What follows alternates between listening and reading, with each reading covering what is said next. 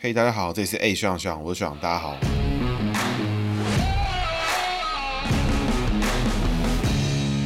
Hello，大家好，这里是 A 学长学长，我是学长，大家好，学长又回来啦。今天我们要开始的是怀旧系列啊，要讲一下比较台湾早期的政治人物哦。今天延续我们之前做的黄珊珊的亲民党的话题啊，黄珊珊现在是民众党，但他过去是属于亲民党。那我们今天要讨论的主题就是宋楚瑜，让大家可以跟现在在走一模一样宋楚瑜路线的柯文哲来比较一下，这两个人会不会因为个性不同造成什么样的差异？同时也因为宋楚瑜年纪比较大，所以他的姓名的格局其实走得很完整，所以能验证的新闻跟资历其实也相对的多。那同时呢，我也会讲一下这种古早时代的台湾政治人物，让大家更理解这个全台湾选总统经验最丰富的政治人等我宋楚瑜，民国三十一年出生哦，壬午年生，属马。这个年次在我们节目绝对是大学长等级哈。对于现在年轻听众来说，宋楚瑜就是一个好像可以影响政局，但是又不确定他好像厉害在哪，好像是个知名人物，大家都要给他几分面子。但是真的出状况、出冲突了，其实大家好像也不是很给我们老宋面子。我可以看这个柯文哲，哎，要选总统了，哇，自己创个民众党啊，老宋就直接崩盘，这种搞得他有点像什么？搞得有点像老宋，就像我们《古惑仔》里面红星里面的鸡哥哈，有什么事情有什么活动呢？请我们鸡哥主持一下大局。但是，一旦呢利益上面踩线了，出状况、起冲突，跟东兴要打起来了。其实我们红星也是没有人要鸟鸡哥啦，年轻一辈的呢就听浩南哥啦，那大哥们只听蒋先生的话啦。所以呢，鸡哥是怎么样？就是他有面子，但是又有点尴尬。这就是我们年轻一代对于宋楚瑜的这个概念哈。其实宋楚瑜的过去历史呢，他的背景其实非常非常的夸张。那我们等一下会做一个比较完整的 review。我们先从他的姓名开始，宋楚瑜的楚，楚楚可怜的楚，清清楚楚的楚，上面一个林，双木林，下面一个匹哈，就是楚底下那个东西哈。林中走马，策马入林哈，马逢林就是好的东西哈，所以林所在的位置呢，五行上面会走下身，但是林本身是属马，非常非常喜欢的一个格局哈。对于兄弟朋友的帮忙，他一定是非常热心，而且对于这个同性的朋友也很多，他挺他的同辈的朋友跟挺他的兄弟，这点也符合我们大家对于宋省长喜欢帮朋友忙不遗余力啦，对别人帮忙不遗余力。然后呢，又很乐善好施，这就是我们对宋省长的一个记忆哈。底下那个东西，那个脾啊，就是楚底下的东西。这个呢是蛇的意思，蛇马羊走三会哈，是能量很强的组合，但是没有三合那么强，但是一样很强，所以贵人也多。那走三合的情况下，基本上呢，我们宋楚瑜的另一半，就是他异性缘的部分，对他是非常有帮助的。整体而言呢，对他帮助很多的异性的朋友一定很多，本身老婆对他的这个帮夫一定也是很强的一个状况。整体而言，他的人际上看起来像是像是什么？像是老婆在背后撑着老宋在外面交友广阔，老宋一有疑虑呢，就去帮他的朋友、帮他的兄弟的那种概念，所以蛮符合这种早一辈的这种夫妻之间的格局啊。老宋本身这个老婆也是非常非常的有帮夫的这个情况。老宋自己的个性呢也是非常非常的乐观，人际上面呢，宋楚瑜的个性算是我们近代少见的这个个性。老宋在人际上面他是走下身哦，刚好跟柯文哲的文字是有雷同的部分，所以人际上面他有一些可以互相验证地方，所以可以看到的地方就是在人际上面，宋楚瑜跟柯文哲一样，都喜欢帮朋友、挺朋友。但是内在呢，这个柯文哲有点怕老婆，相对的是宋楚瑜的老婆就是对他比较有帮扶的概念。那接下来是他的工作位哈，宋楚瑜的瑜字呢，大家记得这个瑜吗？这个让台湾政坛动荡的瑜有没有？高嘉瑜的瑜有没有？韩国瑜的瑜都是这个非常非常刺激的人物哈。那鱼呢，我们解成王，然后还有月跟刀。那王呢，就是大生肖专用字哈，就是那个王字旁斜玉旁啦。那上一集的王浩宇有提到的马呢是大生肖，所以逢王是好事。所以这个王字呢是在宋楚瑜的财位，所以工作上面逻辑果断，进退有据，算是工作上面非常不错的一个元素。也就是说，老宋在判断工作跟判断他的事业的时候，其实他很清楚什么事情对他好，什么事情对他不好，什么事情对他是有帮助。他的进退逻辑是非常非常的果断哦，也是现在我们算到政治人物里面这个大生肖逢王在财位的部分是比较少的部分。刀呢就比较特殊哈，十二生肖里面只有马可以用刀哈。为什么马可以用刀？因为马插刀上去就是变什么？就变战马，就是踏着魔鬼的步伐，像野区里面的赫克林啊，就是很猛啊。其他生肖基本上拿刀都没什么好事啊，只有马可以。所以工作位上面，王跟刀非常非常适合的属马的这个人哈。也就是说，老宋我们宋楚瑜在工作上面，基本上他的进退有据，而且他做事情呢也是非常的杀伐决断，非常非常的果断。但是呢，刚刚有前面我们提到，鱼字要解成什么？王、黄月还有刀，那这个月亮的月字呢，在马身上就要有两个属性。第一个呢，要解肉，跟高嘉宇一样，但是高嘉宇是猴子吃肉，带火气，偏下克。向下的下，相生相克的克。还没有听过高嘉瑜的听众的朋友，赶快去听高嘉瑜那一集，就会知道猴子吃肉会有什么情况，让高嘉瑜有什么样的变化，比较有 style。那个公主头是怎么来的？就是从这个高嘉瑜的鱼字来的。但是呢，马跟猴子的属性不同。第一，马是不吃肉，所以马吃肉它有走上克的概念。但是呢，又要注意一件事情，月亮的月在马身上还要当成月亮本身来解。而月中藏卯兔，也就是说月亮里面会藏个玉兔的意思，玉兔的概念。那马逢兔会走一个子五有卯四败桃花之局哦，听起来很严重哈，但是这个格局藏在比较里面，比较小一点，相对的小小的隐忧。那各位可以看到宋楚瑜的鱼字里面那个月字当然是相对小，那个王字跟刀都很大，所以月比较小。所以它的影响会比较小，但是呢，四败桃花之局在人际位上面的呈现就是什么？就具体呈现的方式，这种现代的说法来讲，就是呢，他在人际关系的处理上面是异于常人的理解，所以呢，比较容易这样导致说他的这个下属管理啊，跟他下属的关系上面其实是比较容易出问题，也有可能会有桃色纠纷啊，也有可能会有很欣赏这个下属，你也不知道怎么样去提拔他。那下属想要讨好你，就是老宋也不懂说哦，原来他是在求称赞，他可能也看不出来。所以基本上老宋上面工作上面来看，是一个自己本身工。工作能力非常非常的强，而且工作观念也非常非常好。但是呢，在工作的沟通上面，其实很常出问题，在下属管理上面也处理的不是很好。那这个来验证的话，也可以看出，就是说老宋从成名以来，在亲民党，在过去国民党阶段，其实他都一直没有提拔出非常非常的得力助手或者他的后进哈，不像这个民进党或是国民党，他的派系这边就会一个拉一个的，就是把提拔的他的后进出来。所以老宋这方面是相对可以看出，可以验证他这个四败桃花之局造成他的下属的影响是有点状况的。那我们回到名字本身而言，整体上来看呢，宋楚瑜属马叫这个名字其实是非常非常不错，而且它是天然的，不像那种赖品妤的名字属猴啊，这种我们一看就知道，一定是我们同门的师公师叔这个全人造改造出来的名字哦。宋楚瑜会碰到状况是什么？第一，他的个性太爱助人，属马爱助人不是坏事哈，不会伤筋动骨。但是呢，如果你想成就大事，那你就要要有自己的主轴，不能想着说别人怎么帮忙，我们来挺他，我们来挺兄弟、挺朋友，而是要想着怎么让别人来帮。那当然啦，凭我的辈分是没有资格教我们的宋楚瑜，我们的宋省长做人做事啊。不过宋省长对于人非常乐于帮助这件事情是他的一个特性。如果他的工作位、财位、异性都好，也就是他目前的格局，然后他，但是他有个爱助人的情况，有的时候这样的格局呢，会变成什么？会比较容易造成宋楚瑜是在抬轿或是帮别人，这就是一个优点变缺点的概念哈。你爱帮助别人是好事，但是你没有保留，或是你没有去 care 到他的后果，那你很可能帮完别人之后的成果不在你这边。这个我很有感觉了，因为我自己本身也是类似的格局，我。是走上克加下生的格局比较多，所以我常常会帮着别人做一些事情之后，自己是没有得到成果啦。对，他会有这种情况。他这个名字里面来看呢，你会发现说楚跟鱼里面其实只有这个月是比较大的问题，然后还有一个临终走马是好，但是它是逢下生，大部分的里面都是好的，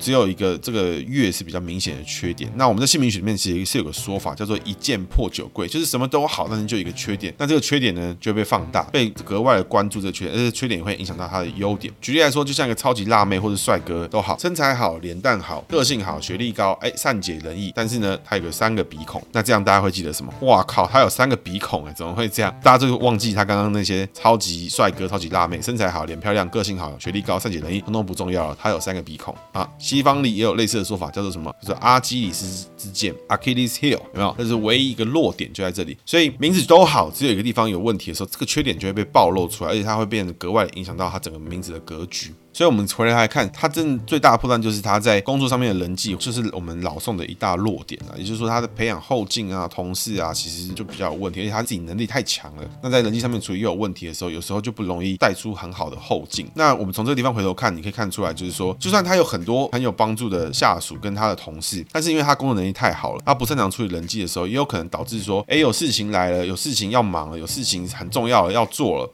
结果嘞，下属跟同事做的事情，他可能觉得，哎，啊，好像有些问题，我觉得我自己做也不错，就拿来东调西调，很多事情他都要自己抓，自己过一遍。时间久了，下属就觉得我也没办法在你这边出头啊，而且因为不擅长处理人际关系的问题，也会导致宋楚瑜他最后他的下属留不久，他可能也没办法上位，他也不知道说啊，我都忘忽略了下属其实也有人际跟生涯发展、职业发展的这个状况，久了就会发生这种他的下属跟他的晚辈是留不住的情况。所以呢，他的下属、他的同事也会觉得说，跟宋楚瑜工工作久了之后，我好像怎么样都没有办法让宋楚瑜觉得我我是一个咖，我可能有办法在这边成为也是一个成为台柱，没有办法，因为老宋自己本身的个人能力太强。那我们这边先回到我们老宋身上哦，老宋这个人其实非常非常有特色。我做他的功课的时候才发现说，哎，他有英文名字，因为姓名学也要顾上英文哦。怎么说呢？因为大部分政治人物其实是没有英文名字，除非你有外国学历，也就是说毕业证书上面你有英文，才比较有可能有英文名字。也就是说，你要是留洋的、喝洋墨水的，毕业证书上面还要有英文名字，那你的英文名字才会被官方认证。那就像这几天哦，很红的台湾驻美大使肖美琴，她其实也没有英文名字，她的英文名字就是中文名字的台语发音啊，就是 Viking 啊。那上网搜。寻呢，她的 Facebook 名字也是这样。我们老宋呢，他就有英文名字叫做 James。哇靠，我们这个就是很厉害。为什么呢？因为 James 他在自我介绍时就可以说：“Hi，my name is James Song。”真是爽！哎呦，这就厉害了，有没有？好了，以上是屁话。然后我们回到老宋身上，老宋其实，在我们这一辈人来，就是说一九九零年上下的出生的人，或者一九八零九零之间出上下的人认识的，其实，在我们这一辈人认知里面，老宋就是一个政坛常青树，他不断的参与各种公职的挑战，但是结果常常是失败的。两千年大选的时候，其实老宋的民调他是无党籍参选，然后他是民调一直以来都是第一名，然后他最后因为新飘案的事情被做掉。两千零四年连宋配，最后弄到红衫军，然后也是差一点点就上大位了。最后呢，因为两千零八年开始，为了亲民党，每年都要出来冲政党票，全台走透透，募款啊、拉票啊什么的。其实以老宋年龄来说，这件事情是非常辛苦，而且他还要到处拜托人，真的是多亏了他下身的处的这个灵，让他的朋友兄弟朵都会挺他，不然真的非常非常辛苦哦。大家在看政治新闻、政治事件的时候，大家都是看电视、滑手机、看新闻比较多。实际上你在选，就会知道，任何一个县市首长也好，立委也好，你在扫街扫一个菜市场，你可能就要花二十分钟、三十分钟，至至少这是已经。讲的非常非常的客气，因为你过去一双手一双手握啊，你还前面前后可能还有媒体联访啊什么什么的，那你才要移动下个地点，你一个菜市场可能就要花个半小时一小时。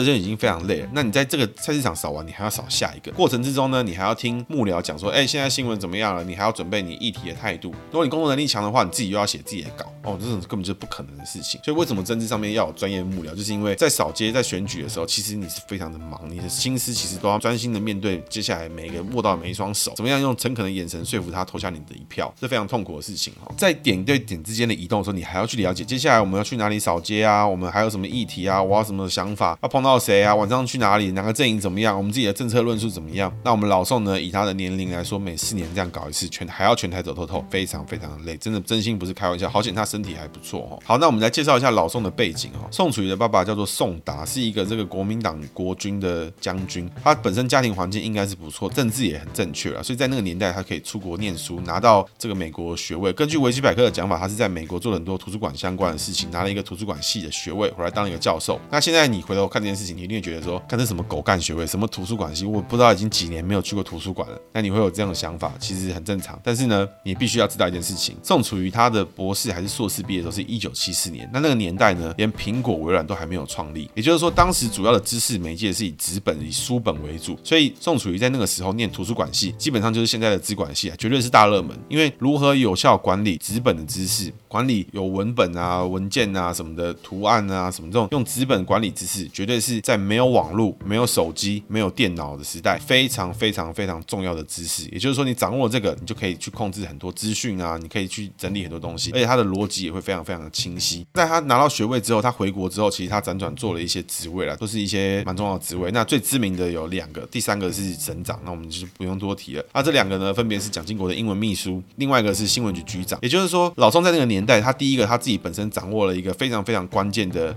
资讯整理的技术，也就是说，他在那个年代，台湾少数拥有这个纸本 Google 的能力啊，这是他图书馆系的这个核心概念。那接下来呢，他又掌握了蒋经国的英文秘书，也就是说，他曾经是在国家国际的资讯上面，他有非常非常的重要的角色，他可以拿到第一手的英文的讯息跟国际的资讯，他要整理给我们的总统去做汇报，所以呢，他就可以掌握大量的国际资讯。在那个年代呢，基本上你会英文，然后跟老外讲话，看得懂国外的这个论述啊，你就跟会通灵没什么两样了。接下来他做新闻局局长，那新闻局局长呢，现在大家一定觉得说，你在新闻局有个屁用，那新闻局就是没什么用，大家就是 NCC 就是狗干你一番啊。然后你电视新闻不看没关系，我还有我还有社群媒体，我还有滑手机，我还有 PPT，我还有迪卡什么什么各种资讯。但是你要记得，在一九七几年或一九八几年的时候，没有网络，新闻局当时一手掌管电视、广播、报纸、杂志，所有有时效性的媒体，所以当时所有人其实要获得资讯都必须透过电视、广播、报纸、杂志这样的情况。那不像你现在哈。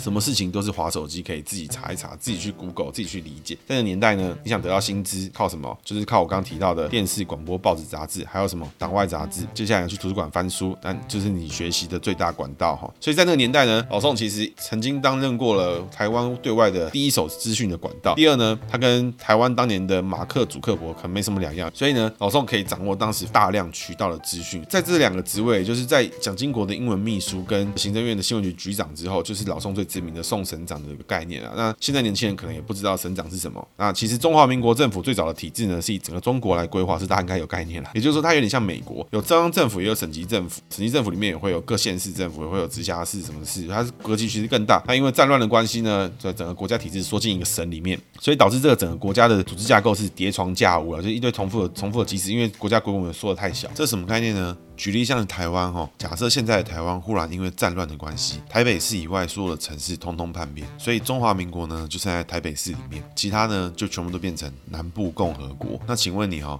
蔡英文、柯文哲、苏贞昌这三个人的管辖范围跟工作分配是不是就重复了？这样的话，这个政府的结构就叫做叠床架屋。所以当年国民党撤退来台之后，整个中国的政府结构一样搬过来台湾之后，那省长他的管辖范围其实就跟整个国家的总统是一样的。那这样的话。话说，成长的管辖范围其实非常大，整个政府的结构就是我们刚前面提到所谓的叠床架屋。那我们回到老宋身上，现在小朋友跟听众可能都不知道哈，从这样的脉络回去看，你可以看到说，他其实非常长时间占据整个公众的资讯媒介，新闻局有他嘛，省长做工程也会有他，所以新闻局会对他有很大友善的新闻。所以换成这个年代，你就等于说你滑脸书、滑手机，打开 Facebook 看到他，IG 看到他，内容农场、广告联播网全部都是他，那做都是他是做省长做事，新闻局做事，然后他在哪边都做事。当时宋楚瑜的。知名度可以说是高到一个不行了，所以在两千年脱党参选的时候，宋楚瑜可以一直以无党籍的身份，长期在总统民调之中一直取得第一名的优势哈。在两千年的时候，宋楚瑜其实就已经是蓝绿之外的第一选择哈，所以跟现在的柯文哲比起来，其实宋楚瑜早二十年就已经在做这件事情。各位要知道一件事情，在当时的国民党啊，在两千年是个什么样的大怪物？当时的国民党可以分裂成新党。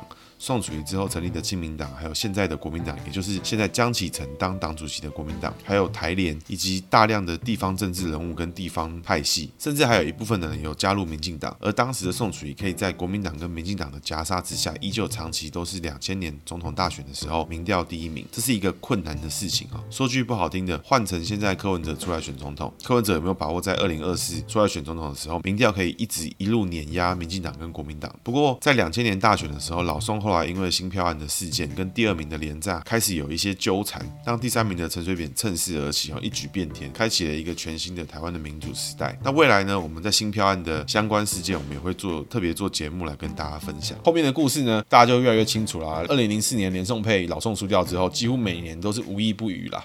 那也就他这样的个性人才会这样坚持啊。其实很多人都说宋楚瑜的个性跟他的辈分啊，其实早就就可以享享清福了。那他的钱财一定都够了，好好去爽一爽，一定没有问题了。差的别就差在哪里呢？第一个，老宋他的宋楚瑜的处置是属于下身，对朋友兄弟好。所以呢，你回去去看他这件事情，为什么他要出来选总统，一直选，一直选，一直选？其实呢，真正参与的人都知道，你要去选这件事情，其实老宋在意的是什么？签名党要存活，因为他里面有一大票他的兄弟，他的小弟啊。你今天当大哥的人，你今天随时想要吸金盆洗手，问题是什么？问题是小弟要去哪里啊？小弟怎么生活？回到我们前面举的案例啊，红星里面谁不是可以马上金盆洗手？蒋先生可以金盆洗手啊，谁都可以金盆洗手啊。啊，你金盆洗手了，你小弟被捅，你的生意没有了，后面的人没办法养家糊口，你要他们怎么办？所以财位好的人就会觉得啊，你们怎么办？你们要继续想办法。可是对朋友好、对对兄弟好的人，他们就觉得不行，我一定要替他们着想，我一定要把他们的事情当成我自己的事情来看。这种就是讲义气，有没有？所以老宋每年为了亲民党都还在拼。所以真的是很辛苦，而且他对于蓝绿之外的其他的第三势力都是多有提携的。所以坦白讲，这个当年其实在二零一四年的时候，老宋亲民党有有有没有派人去帮柯文哲？也有嘛，对不对？那二零一六年的时候，他有没有这中间穿穿插去提一些白色连线？有没有？有吗？所以老宋其实对于他的后进啊、平辈啊、晚辈，其实都是很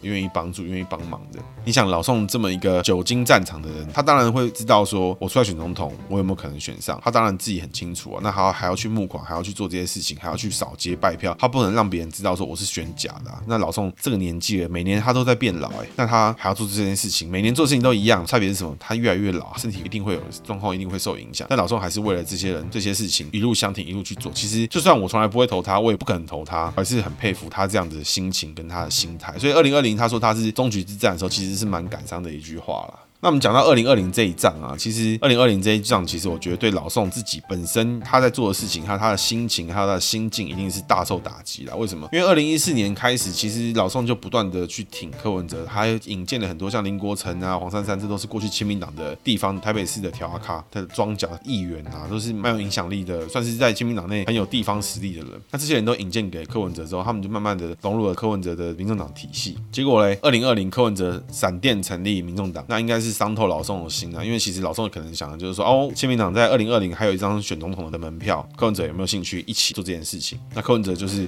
最后就决定闪电成立民众党，这一次就放弃了。但是我们这次要拿立委，造成的后续影响是什么？就导致这个亲民党没有办法在二零二零过关。所以亲民党从两千零四年开始吧，两千零四年、零八年开始成立亲民党之后，就不断的有政党补助款，然后有立委、有议员可以维系他的中央党团的这个运作。但是在今年开始，就是二零二零年开始，其实他就已经没有这样的补助款，其实会非常辛苦，而且难以维持下去。柯文哲这样的举动其实是蛮伤老宋的心啦，我想一定是这个样子。所以这个纠葛怎么去善后呢？或是黄珊怎么看老宋这个案例？未来就要发生在柯文哲身上。黄珊珊所站的位置，从亲民党变成民众党，未来他的抉择跟他的表现，也会影响到柯文哲未来的成就。所以接下来这这几个人物都是在蓝绿之外蛮有观察看点的地方啦。今天主要会讲这段呢，就是我还是希望把时空背景去还原一下，因为老宋的黄金时段其实离我们才可能二十年上下不到，马上就有复制他路线的人出现，就是柯文哲。那以人为镜，我们可以知道更多的历史嘛，所以我们就看一下同样的发展会走到什么地步，怎么样去观察一个政治人物，怎么样去想我们知道的事情，这就是我们历史课本其实一直非常缺乏的地方。因为从这个一九四九年中国国民政府迁台之后，其实中间的党外势力的纠葛啊，或是台湾民主化以来的选举里面。很多历史课本里面都把这一段当放屁啊，基本上这一段呢是影响我们台湾未来五十年到六十年或者是一百年走向的重要历史。怎么看着每个政治人物的崛起、政治人物的倒下、政治人物的发展、政治团体的成长，都是我们未来去投下每张票重要的依据，也是非常重要的考量。所以不要觉得说啊，那些几十年的事情不是历史。跟你讲，几十年事情他妈才重要啊！有手机的时候跟没手机的年代，这历史差多少？差非常多嘛！选举方式就不同啦，操作方式不一样啦。所以历史课本这一块是非常的空白啦。希望大家有机会的话多去。关注一下我们这些曾经过去的历史人物啊，其实他们还没有做股，但是 在这个吸收资讯这么快的时代，其实很多年轻人可能都已经非常的陌生了。那多了解过去的人发生什么事情，过去的人怎么崛起，过去人怎么倒下，其实都可以对于我们现在投下手中的一票，或是怎么样去预判这个人会做什么样的事情，都是非常的有帮助。那今天还原这件事情，也是要让大家知道，我们的老宋 James Song 真是爽哦，他的媒体覆盖率曾经是我们现在的柯文哲、现在的蔡英文或者韩国瑜的好几倍，绝对是在当时是铺天盖地啦。只有当时这样，他才。可以在无党籍情况下长期拿下民调第一名，为什么？因为当时大家看报纸、看新闻、看杂志都知道宋楚瑜很会做事啊。至于真的会做什么事情，其实你也没有办法去查证第三方的资料。这样的媒体的覆盖率呢，在我们的国家逐渐正常化跟民主化，媒体更加自由，资讯更加流通，而且媒介更多的情况下，其实是不可能发生的。所以不用去憧憬那样的光景，不用去憧憬那样曾经的辉煌。大家会发现说，你看老 K 体系，就是国民党体系的人，怎么好像都活在那个莫名其妙世界观，觉得说这个媒体去处理一下会怎么样，会想回到戒严时代。或什么的这种事情是不会发生的，而且其实他们内部人都知道，只有他们的始终支持者还在那边做着春秋大梦，觉得说啊戒严就好啦，或什么什么就好。跟你讲，这些人都是神经病啊，陈都彻头彻尾神经病，根本就不用听那些这种想要回到戒严时代这种鬼话。大家只要知道一件事情，未来政治人物其实要。骗人要说谎，其实是越来越困难的事情啊！你的所有事情都是有影像跟记录，然后这些东西呢，全部被传在网络上，你想跑也跑不掉。所以，怎么样让自己的个性，怎么样让自己的特性，或是怎么样让自己做的事情从一而终，符合你的人物设定，其实是困难的事情。而且，这样设定你还要在不同的时代、不同的年代都是可以吸引人的，那就要很讲求个人的追求、跟个人的理想、个人的坚持，这是困难的事情啦。碰到喜欢政治人物，投下他的一票，你是对他很大的肯定。有碰到这样的人，请好好支持他，告诉他你支持他，他会很高兴。接下来是今天的学长的姓名学小技巧哈。属马带刀，带给西带武器的。你属马，或是你有属马的朋友吗？名字里面有没有，有没有带刀？像是宋楚瑜的瑜的右下角那把立起来那把刀哈，像关刀一样那把刀，那就是刀。或是原则的则右边那个那是关刀。或是化干戈为玉帛那个戈有没有？比如说像是文武兵的那个兵啊，或是戈啊，这种都是属于武器。或者匕首的匕哦，这种都是算给西武器类型的。那名字里面有这样的元素呢？有没有像属马的朋友名字没有这样的武器？是不是让他像战马带刀一样？他在名字的第一个字带一把刀，绝对是让他的人际交往里面果断。他认为坏朋友绝对是斩断，烂桃花斩断，绝对是果断，不会让你去东想西想啊，我这样好不好？我这样我他这样做是什么意思？没有这种臆测。属马名字带刀，绝对是果断磊落，绝对不会跟你含糊。如果这个带刀呢，在第二个字，他的工作上面绝对是杀伐决断哈，该做的决定他一定马上做好，绝对是理智。如果他投资的话，绝对是该停损停损，该加码该加码，绝对不会拖拖拉拉、优优柔寡断，也不会过于固执哈，不会受到情绪影响，就觉得说不行，我这个一定要跟你熬下去，我这个一定要跟你拼了，没有这种事情。属马带刀的人绝对的理智，而且也非常的果断。那你身边有没有带刀的战马？如果你身边有带刀的朋友，他还是属马的，马上跟上他哒哒的马蹄往前，他干嘛你就干嘛，该杀就杀，该冲就冲，绝对就会有享受到。这个战马的好处哦。